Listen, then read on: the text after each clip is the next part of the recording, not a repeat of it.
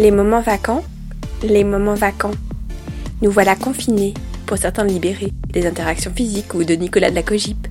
Enfin du temps pour soi, pour ne rien faire, se laisser aller. Enfin ça c'était le plan. Et puis les injonctions ont vite débarqué. Vous ne comptiez quand même pas passer votre temps à lézarder. Ce confinement doit être créatif, on vous dit. Sortez vos plus beaux pinceaux avant votre live de yoga. Arrêtez de tergiverser. Télétravailler, vous rêviez à quoi? Saupoudrer le tout de levain Nous vous y voilà. C'était ça le vrai plan. Évitez le néant. Dans une vie où tout est chronométré, a-t-on besoin de vacances ou de moments vacants C'est la question que j'ai souhaité élucider avec nos invités. Aujourd'hui, pour ce 16e épisode, Patrick Roult, chef du pôle au niveau de l'INSEP, enseignant à Sciences Po et expert auprès de la Commission européenne. Il nous expliquera que ce que définit le sport de haut niveau, fondamentalement, c'est le temps. Merci beaucoup de me recevoir euh, ici à l'INSEP. Je vous en prie. Alors, la première question est une question un peu rituelle. Que sont les moments vacants? Les moments vacants, c'est du temps gagné.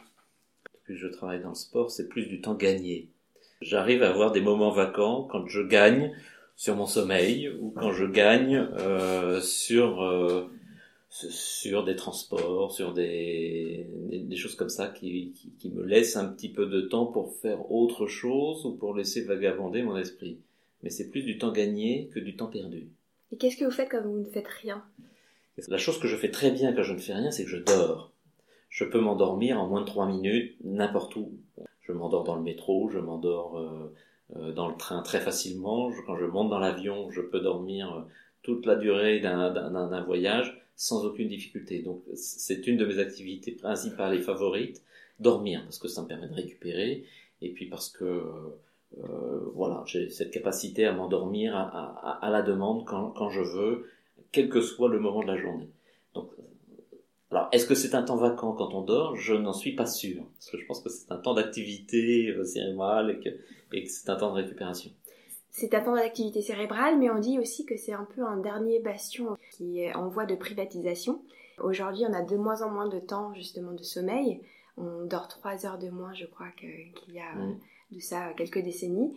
Euh, et on essaie évidemment d'amenuiser le temps, d'où euh, les boutiques aussi ouvertes non-stop, euh, ce genre de choses. Oui, il y a une captation de notre attention en permanence. Cette captation de notre attention, euh, elle se fait dans des durées tout le temps de plus en plus longues. On, est très sollicité tout le temps. Notre nouvelle vie euh, dématérialisée sur les internets fait que euh, est souvent mobilisé par, beaucoup de choses. Mais pour autant, j'essaye aussi d'avoir euh, des temps vacants. Est-ce qu'il ne se passe rien? Non, il se passe toujours quelque chose dans ces temps vacants. Mais euh, ce sont des temps qui sont des temps gagnés et des temps choisis. C'est moi là une différence que je fais qui est importante entre euh, un temps choisi et un temps imposé. Euh, lorsque je fais des choses sur des temps où je choisis, je choisis ce que je fais sur des temps que je choisis, je suis dans un état différent du moment où je travaille ou où j'ai des activités euh, qui sont imposées par le rythme de vie. Est-ce que c'est une manière euh, subversive de faire un contre-pied à la vie qui passe et qui se déroule sans qu'on ait de prise euh, sur le sujet? Alors, oui, on peut penser ça comme ça, oui. D'abord parce que j'ai toujours eu un esprit un peu subversif et toujours ne pas vouloir penser exactement comme on, aurait voulu que je pense. Et quand je parle de temps, que ce temps vacant est un temps gagné, euh, je cherche souvent à gagner ces plages de temps donc ça fait partie des choses auxquelles je réfléchis et comment est-ce que je fais pour gagner du temps pour faire d'autres choses qui ne sont pas euh, mon travail, qui ne sont pas ma vie euh, euh, habituelle, etc. etc. Hum. Puis ça, c'est votre esprit de sportif, c'est votre esprit d'ancien entraîneur, c'est votre esprit aussi de l'INSEP parce que vous vous occupez de, du pôle des athlètes de haut niveau, donc il y a peut-être aussi cette idée de, de vaincre le temps. Est-ce qu'on peut le vaincre ce temps? Ben, le vaincre non, mais l'utiliser. Le sport, fondamentalement, ce qui définit le sport et le sport de haute performance ou de haut niveau, c'est le temps. Euh, la façon dont on va l'utiliser. Et la façon dont on va être capable euh, de faire des choix dans ces temps. Alors, je, dis souvent, euh, les Grecs nous ont aidés, hein, ils ont bien défini les trois grands temps, l'Aion, le Chronos et le Kéros, le, temps de la destinée, le, le temps quotidien qu'on organise et le temps de l'opportunité euh, qui se représentera plus euh, en général. Et devenir un champion sportif, puisque moi j'accompagne des jeunes gens à essayer de devenir des, champions, c'est maîtriser fondamentalement ces trois temps-là. Et euh, la maîtrise de ces trois temps-là est, particulièrement importante. Le chronos, le, temps du quotidien, le temps de l'organisation, dans lequel on peut se ménager justement du temps gagné pour avoir du temps vacant. Euh, la destinée, parce que si on imagine euh, quand on devient un jeune sportif de haut niveau, qu'on sera sportif de haut niveau toute sa vie, euh, on court à l'échec. Il faut euh, bien envisager qu'à un moment ou à un autre, ces choses-là vont s'arrêter, se transformer, il va y avoir des inflexions. Ou un accident qui fait un, un accident, et, et, ça arrive forcément. Et, et de fait, ce, cette perception d'une destinée dans laquelle il y a un temps plus ou moins long qui va être consacré à la haute performance et à devenir un champion, euh, elle doit être très présente euh, le plus tôt possible parce que c'est comme ça qu'on apprend à devenir champion. Et puis ce temps des opportunités euh, qu'il faut savoir saisir. Et tout le monde ne sait pas saisir une opportunité. Et on dit souvent des gens qui, qui, y en a qui ont de la chance. En fait, la chance n'existe pas. C'est l'opportunité qui rencontre le travail et la capacité à saisir l'opportunité. Mm. Et si on a beaucoup travaillé et que l'opportunité se présente, eh bien, on est capable de la reconnaître comme une opportunité et on est capable de s'en saisir. Et, les sportifs de haut niveau sont des gens qui savent saisir les opportunités. Et je crois que c'est Pasteur qui disait que la chance sourit aux esprits préparés. Exactement. Donc c'est ce que vous venez de dire. C'est exactement ça. Il faut, euh, il n'y a pas d'autre solution que de beaucoup travailler pour être capable de reconnaître les opportunités qui se présentent et, et pouvoir les saisir. Si on n'a pas beaucoup travaillé, si on n'est pas pleinement investi dans son projet, on ne saura pas reconnaître les opportunités qui se présentent et on ne saura pas donc s'en saisir pour infléchir sa trajectoire et euh, peut-être franchir une marche, euh, euh, passer d'un état de jeune champion à un état de grand champion capable de reproduire des niveaux de performance. Donc, donc le temps est, vraiment quelque chose qui définit, si on parle de sport, le temps définit le sportif et, son corollaire c'est le mouvement qui définit le sportif. Et le mouvement n'est qu'une expression du temps finalement. Hein. Et euh, dans le monde du sport, on est en permanence en mouvement. Et ce mouvement euh, permanent, perpétuel presque, euh, fait que on ne fonctionne qu'à temps gagné et jamais à temps perdu. Euh, le sport, pour beaucoup de gens, est un passe-temps. le concept de passe-temps n'existe quasiment plus chez les sportifs de haut niveau parce qu'ils n'ont pas à passer le temps, parce que le temps coule, et eux sont en mouvement dans ce temps-là, et essayent en permanence de le maîtriser. Et ils sont même dans le dépassement. Et ils sont dans le dépassement, dans le dépassement euh, permanent, ils repoussent leurs limites, et ce sont des jeunes gens et des jeunes femmes qui euh, vont chercher euh, leurs limites. Donc c'est dans ces limites-là où on peut tout gagner ou tout perdre, parce que forcément on peut aussi euh, casser, euh, on se blesse à aller euh, tutoyer ses limites et essayer de les dépasser chaque jour un petit peu. Et donc, si on ramène ça au temps, ils sont en permanence dans cette quête d'une maîtrise parfaite de leur temps, et ceux qui y arrivent bien montent sur la première marche du podium olympique. Ceux qui n'y arrivent pas ne montent jamais sur un podium olympique.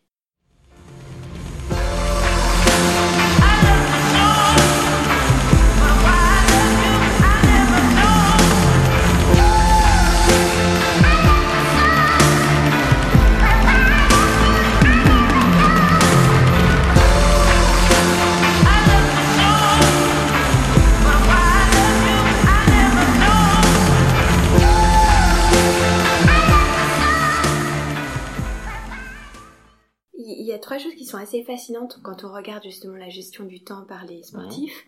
C'est que d'une part, ils peuvent passer des heures et des heures d'entraînement mmh. pour gagner euh, une milliseconde, un oui, bien sûr. Et donc euh, vraiment lutter contre le temps. Donc euh, voilà, le temps d'entraînement mmh. versus le temps gagné qui se joue à quelque chose d'infime. il faut être présent, ce que vous disiez, à un instant T pour être là et saisir l'opportunité. Et puis, euh, et puis tout à la fois, il faut aussi dépasser les autres et essayer de vaincre ce, ce mhm. chronomètre. Euh, chaque performance est, est une création en soi, mais on ne bat pas tout le temps de record, non. Donc il y a aussi cette idée voilà, de, de, vaincre le temps, mais de, de, voir qu'il est aussi devant nous d'une certaine mhm. façon. ce sont les trois aspects que vous avez abordés tout à l'heure Oui, vous avez dit quelque chose d'important, c'est que la performance sportive est un acte de création. C'est-à-dire que à, chaque fois une performance est un précédent. avant ça n'a pas, ça n'existe plus, donc ça n'a pas existé. Mm. À chaque fois c'est un précédent.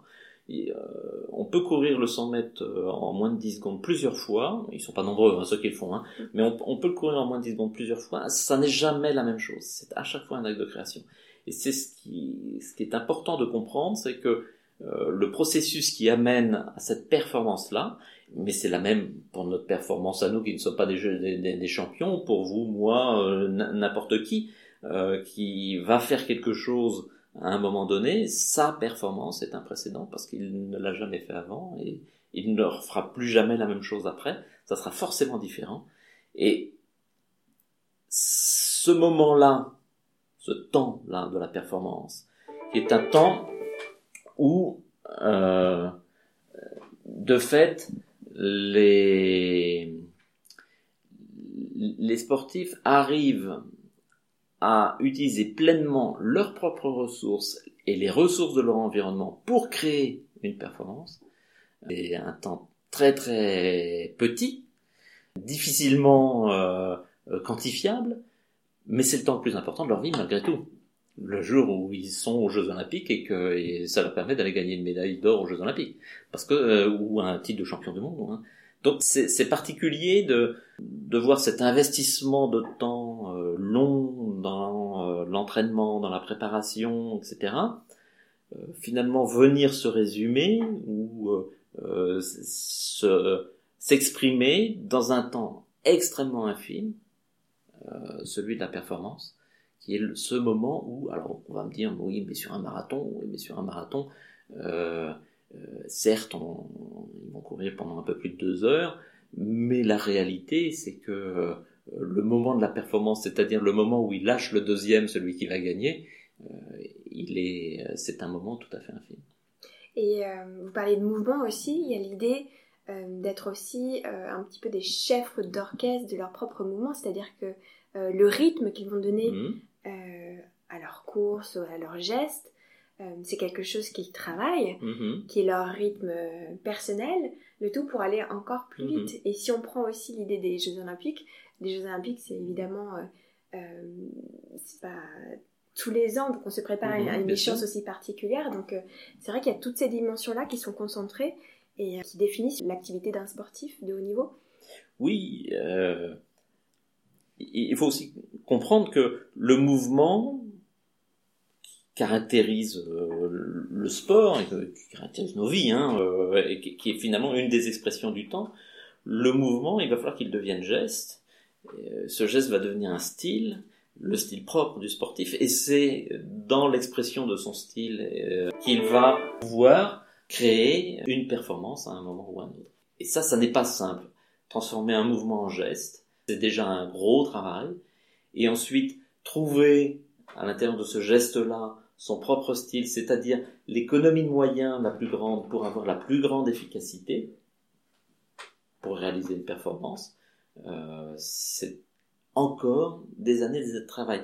Et, c'est intéressant de voir que beaucoup de sportifs parlent, alors on parle de, du flow, c'est-à-dire ce, moment un, peu particulier où euh, il, y a, des sécrétions hormonales particulières et où euh, on a une, sensation euh, de détachement par rapport à ce qu'on est en train de faire, mais en même temps une espèce euh, d'hyper concentration et une forme de plaisir qui fait que il y a une plénitude, une forme de résonance avec son environnement qui fait que on a l'impression d'être invincible. Les sportifs et les sportives et, tout un chacun peut connaître ça. Euh, ça demande beaucoup de temps de travail euh, pour réaliser ce mouvement qui devient geste, qui devient style et qui s'exprime à un moment donné dans un acte de création extrêmement fin et euh, dans un temps très très limité. et, puis finalement vaincre le temps, c'est aussi d'une certaine façon tutoyer l'immortalité. Donc c'est aussi penser sa finitude et la réduire, la mettre de, côté. Alors, je suis pas sûr que tout le monde intellectualise euh, ça, mais il y a de ça, évidemment. Il y a de ça. Euh, aller euh, tutoyer ses limites, se dépasser. Finalement, les sportifs de haut niveau sont une espèce d'avant-garde de l'espèce humaine dans des éléments très très limités. Hein courir le plus vite, lancer le plus loin, euh, nager le plus vite, euh, etc. Mais les sportifs et les sportifs de haut niveau sont une espèce d'avant-garde qui tire l'humanité vers euh, au-delà des limites de sa finitude. Alors est-ce que ça amène à penser une immortalité ou une forme de connivence avec son immortalité? Euh, avec une immortalité potentielle, qui, parce que malgré tout, nous sommes, nous avons une finitude qui est certaine et euh, l'immortalité n'existe pas. Euh, oui, il y a, y a, de ça, mais il faut qu'on soit clair. Moi, je ne crois pas du tout comme euh, les bonimenteurs de, du transhumanisme et tout ça qu'on pourra aller vers l'immortalité, etc. Ça, ça, n'a, pour moi, n'a pas de sens. Et euh, heureusement, euh, je crois que la finitude de, l'homme euh, est ce qu'elle est et, c'est elle qui nous pousse finalement à aller tutoyer nos limites et à aller chercher les limites de nos performances physiques, mais aussi les limites du temps. C'est ça qui est intéressant.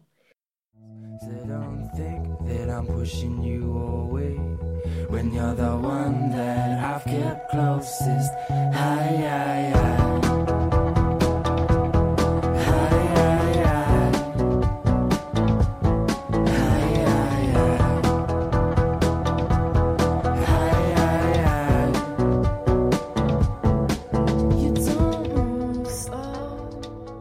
Comment on fait quand on s'est concentré sur une course, une performance qu'on a réussi cette performance, mmh. quelle qu'elle soit, et que tout d'un coup le temps s'arrête et qu'on doit se remobiliser pour repartir sur un temps plus long.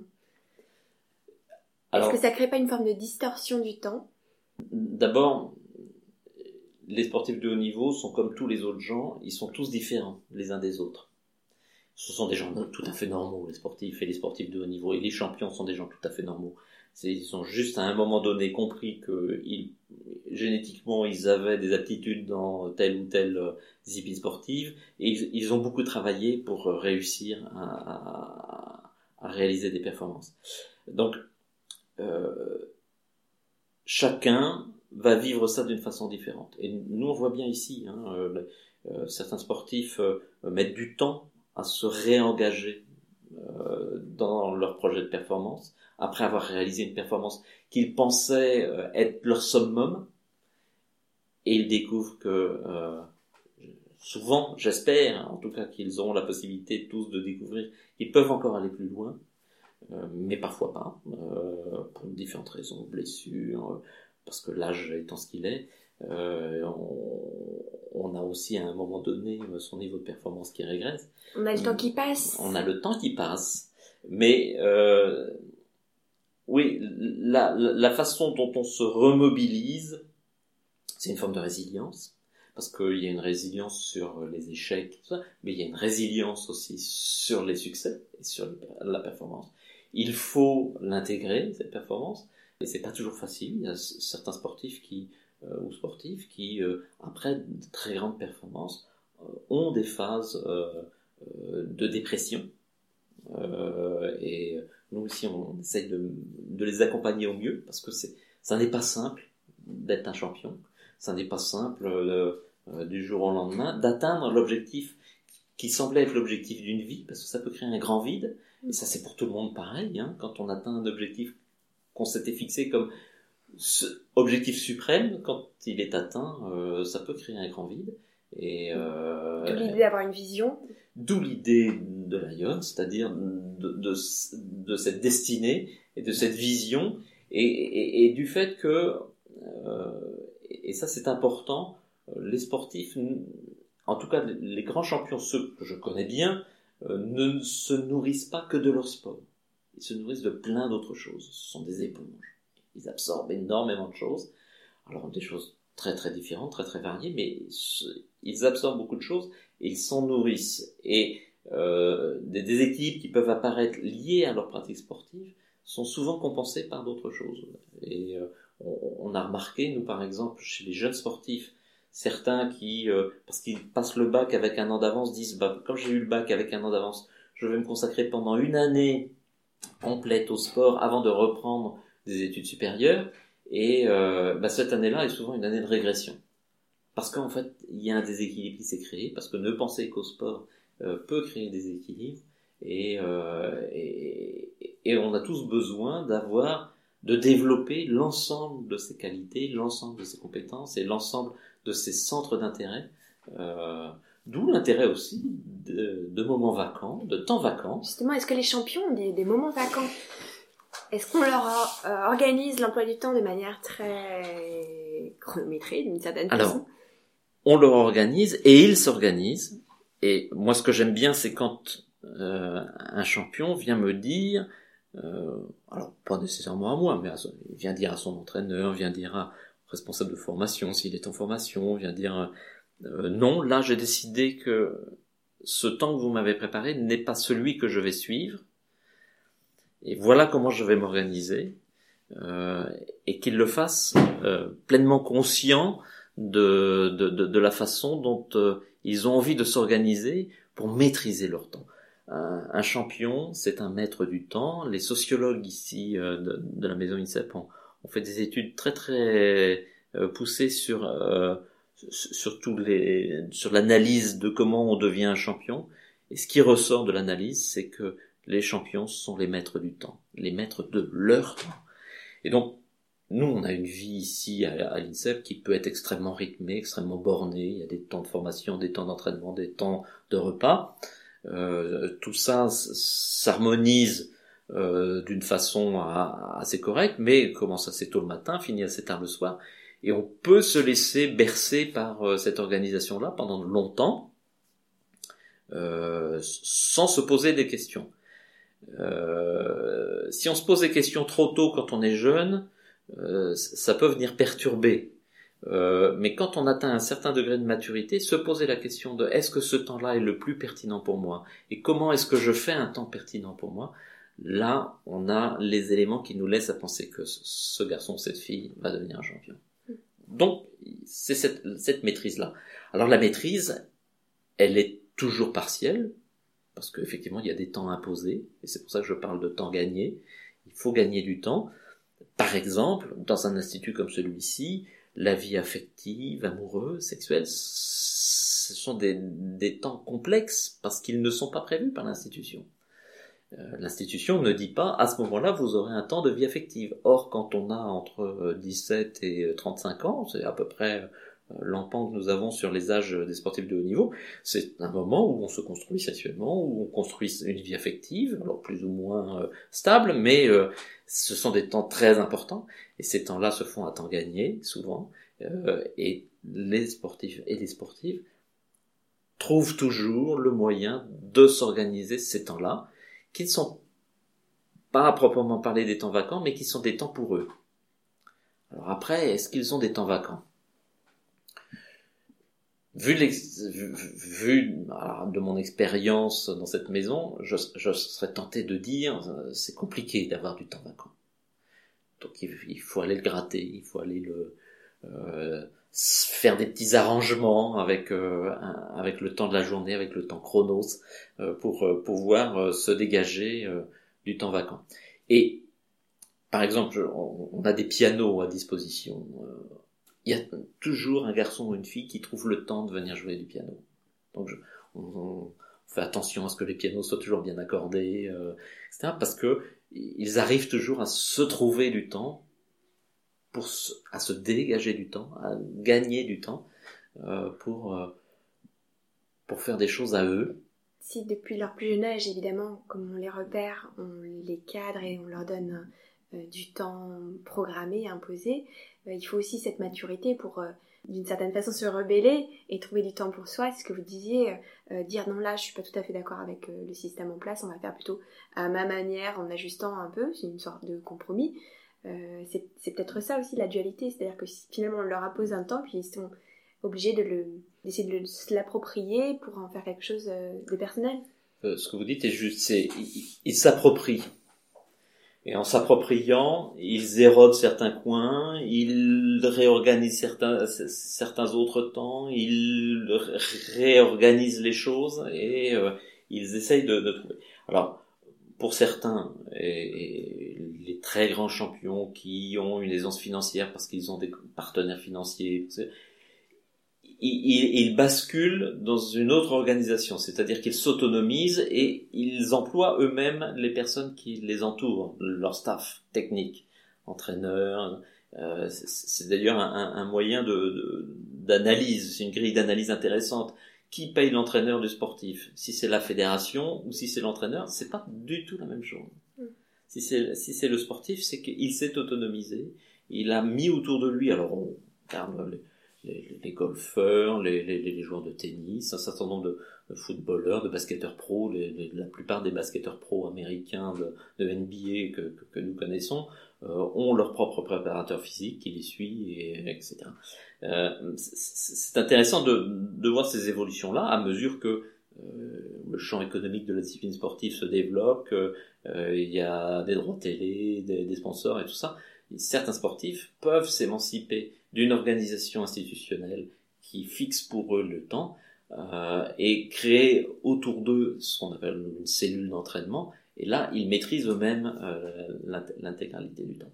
Donc oui, il y a, il y a cette capacité qu'ils ont à se saisir des temps institutionnels que nous avons fixés, que l'institution fixe, que les entraîneurs fixent, les fédérations. Euh, alors il y a des temps qui sont incompressibles. Hein, euh, quand il faut aller à une compétition euh, en Chine, telle date à telle date, on n'a pas le choix. Si on ne va pas à la compétition, on ne se qualifie pas pour les Jeux Olympiques ou pour les championnats du monde. Donc ces temps-là sont, des temps incompressibles qu'il faut respecter parce que ce sont des dates nécessaires dans, le parcours. Mais entre tout ça, bien, ils naviguent, ils sont souples euh, les plus efficaces euh, ont une grande fluidité. Les moins efficaces ont une grande rigidité. Et on voit bien euh, que quelqu'un qui est fluide dans son déplacement dans le temps, et donc dans, son, dans ses mouvements à l'intérieur de, de, des temps institutionnels qui sont fixés, est quelqu'un qui maîtrise parfaitement son projet. Et la maîtrise du projet est gage de succès un projet subi ou organisé par d'autres, compliqué. Mais il faut voir que très tôt, quand on commence le sport très tôt, très tôt, ça impacte la famille, ça impacte tout le monde. Les, les, les familles de jeunes enfants qui font du sport de haut niveau sont des familles extrêmement organisées. D'abord, les parents sont des chauffeurs de taxi hein, qui emmènent au terrain, à la piscine, à la stade, à la compétition, etc. Donc, ils, ils, font des milliers de kilomètres tous les ans euh, pour euh, accompagner euh, leurs petits ou leurs petites etc. Mais on voit bien que à mesure que monte le volume d'entraînement dans la semaine, euh, on a appris euh, à s'organiser pour les devoirs scolaires, pour l'organisation, tant que l'école n'est pas aménagée euh, spécifiquement pour un, un, sportif ou une sportive. c'est la famille qui organise le temps et, et les, les, les, gamins qui sont dans ces situations-là, certains s'autonomisent très vite certains s'autonomisent très vite et euh, deviennent très vite très responsables en disant ben oui là je vais faire mon temps parce qu'ils savent bien que euh, tout ce qu'ils ne font pas dans un temps qui serait euh, vacant ou disponible ils auront à le faire à un autre moment où il y a un moment donné où il va y avoir des, des concordances de temps difficiles et, et, et notre travail consiste nous ici à les aider à avoir des concordances de temps euh, aisées.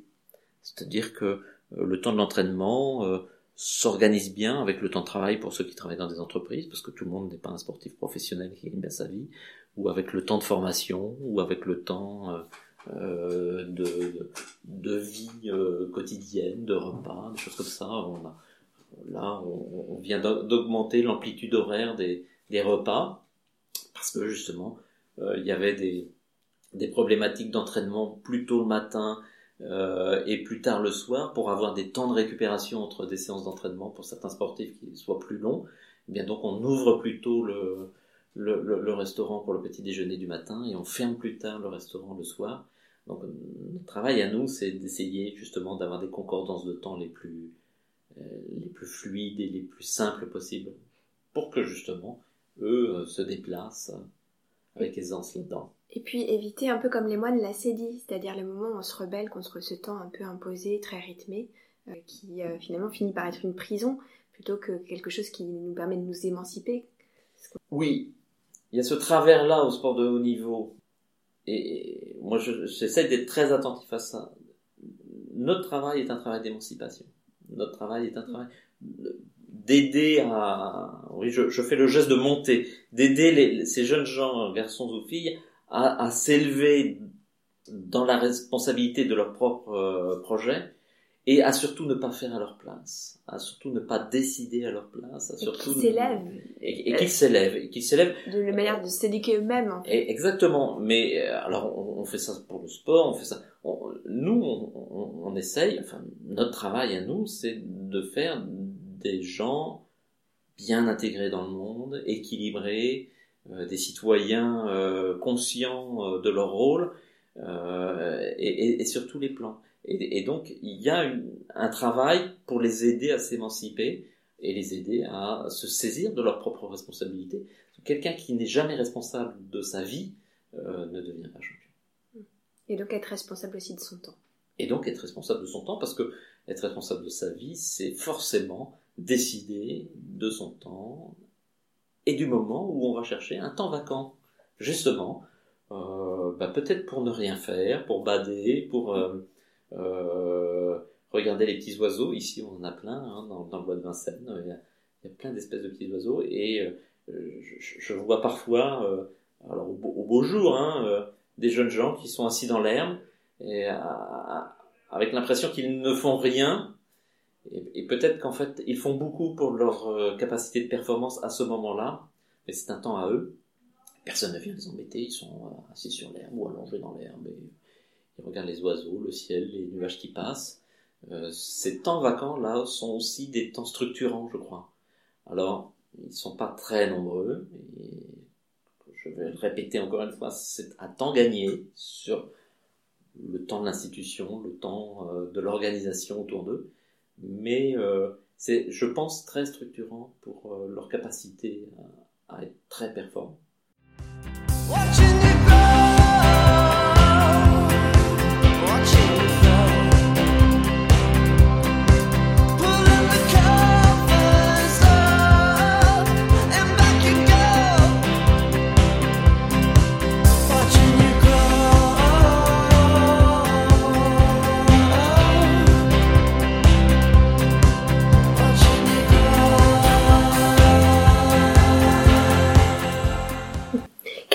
Sur le sujet Est-ce que vous avez des, pistes de lecture? Poésie, un peintre euh, Paul euh, Virilio peut-être sur le temps? Virilio évidemment parce que Virilio a, beaucoup écrit euh, et, sur le temps, sur la vitesse, sur ces choses-là. Je serais tenté de vous dire qu'il faut aller voir les œuvres de Fabienne Verdier, qui est une immense peintre pour laquelle j'ai beaucoup d'admiration et qui cherche euh, dans, dans, dans, dans, le travail qu'elle a fait euh, dans, le sud, là, sur, sur les traces de Cézanne, euh, elle cherche euh, dans les lignes, dans les formes du relief euh, et dans les lignes de faille qu'elle voit euh, dans, les rochers et autres, elle cherche à, à dire le temps du paysage qui passe et, elle avait fait un certain nombre de, choses à partir des, travaux euh, euh d'Holbein, de, de, euh, de, Van Eyck et autres. Euh, elle a fait un travail très très minutieux de repérage de formes, de lignes, et ces lignes-là du paysage, des costumes, des lignes des corps qui se détachent sur... Alors, c'est une peinture totalement abstraite, hein, mais c'est passionnant. Et elle a un rapport au temps. Elle a passé de nombreuses années en Chine avec euh, des maîtres de calligraphes chinois. Euh, pendant longtemps, elle n'a pas, elle a juste le droit de regarder. Elle n'a pas eu le droit de faire. Euh, C'est, elle a un rapport au temps qui est extrêmement intéressant. Il y a des gens comme François Julien, par exemple. Justement aussi sur cette vision un peu aussi asiatique du temps. Exactement, qui est à, la fois un, bon spécialiste des philosophes grecs, mais aussi de la philosophie chinoise, et, et, sur le rapport au temps chose que j'aime beaucoup chez François Julien, c'est la notion de, euh, de potentiel, de euh, potentiel de situation, et d'attendre que le potentiel de situation soit favorable. C'est un rapport au temps très particulier. Nous, en France, enfin dans les pays occidentaux, on a tendance à planifier et à poser sur le réel des grilles d'observation. Euh, D'ailleurs, il y a des gens qui, sur la performance, disent euh, si on met euh, les, choses les unes à côté des autres, les meilleurs préparateurs mentaux, les meilleurs préparateurs physiques, les meilleurs euh, spécialistes de nutrition, les meilleurs data scientists, les, etc., les meilleurs spécialistes de biomécanique, de physiologie, etc., on va faire des, champions. Ben non, ça marche pas comme ça. Et il y a il y a quelque chose qui est de l'ordre de la maturation, qui fait que tant que le potentiel de situation n'est pas là, euh, la performance n'arrivera pas. Mais le moment où ça arrive, d'abord c'est un moment euh, assez magique et, pour les sportifs et les sportifs qui, vivent ça, c'est extraordinaire. Et ça ne veut pas dire devenir champion olympique nécessairement. Hein. N'importe qui peut avoir ce, petit moment magique où, tout, tout devient cohérent. Et, je trouve que François Julien écrit des choses très intéressantes euh, de ce point de vue-là. Très bien, ben, merci beaucoup. Je vous en prie. Merci beaucoup, je vous donne rendez-vous dans quelques jours avec Elsa Godard, philosophe, psychanalyste et essayiste française, auteure de Je selfie donc je suis. Elle nous expliquera que de ne plus penser au rapport à la mort, c'est ne plus penser au temps et donc à l'existence. D'ici là, prenez le temps. C'était les moments vacants. Je suis Anne-Claire Ruel.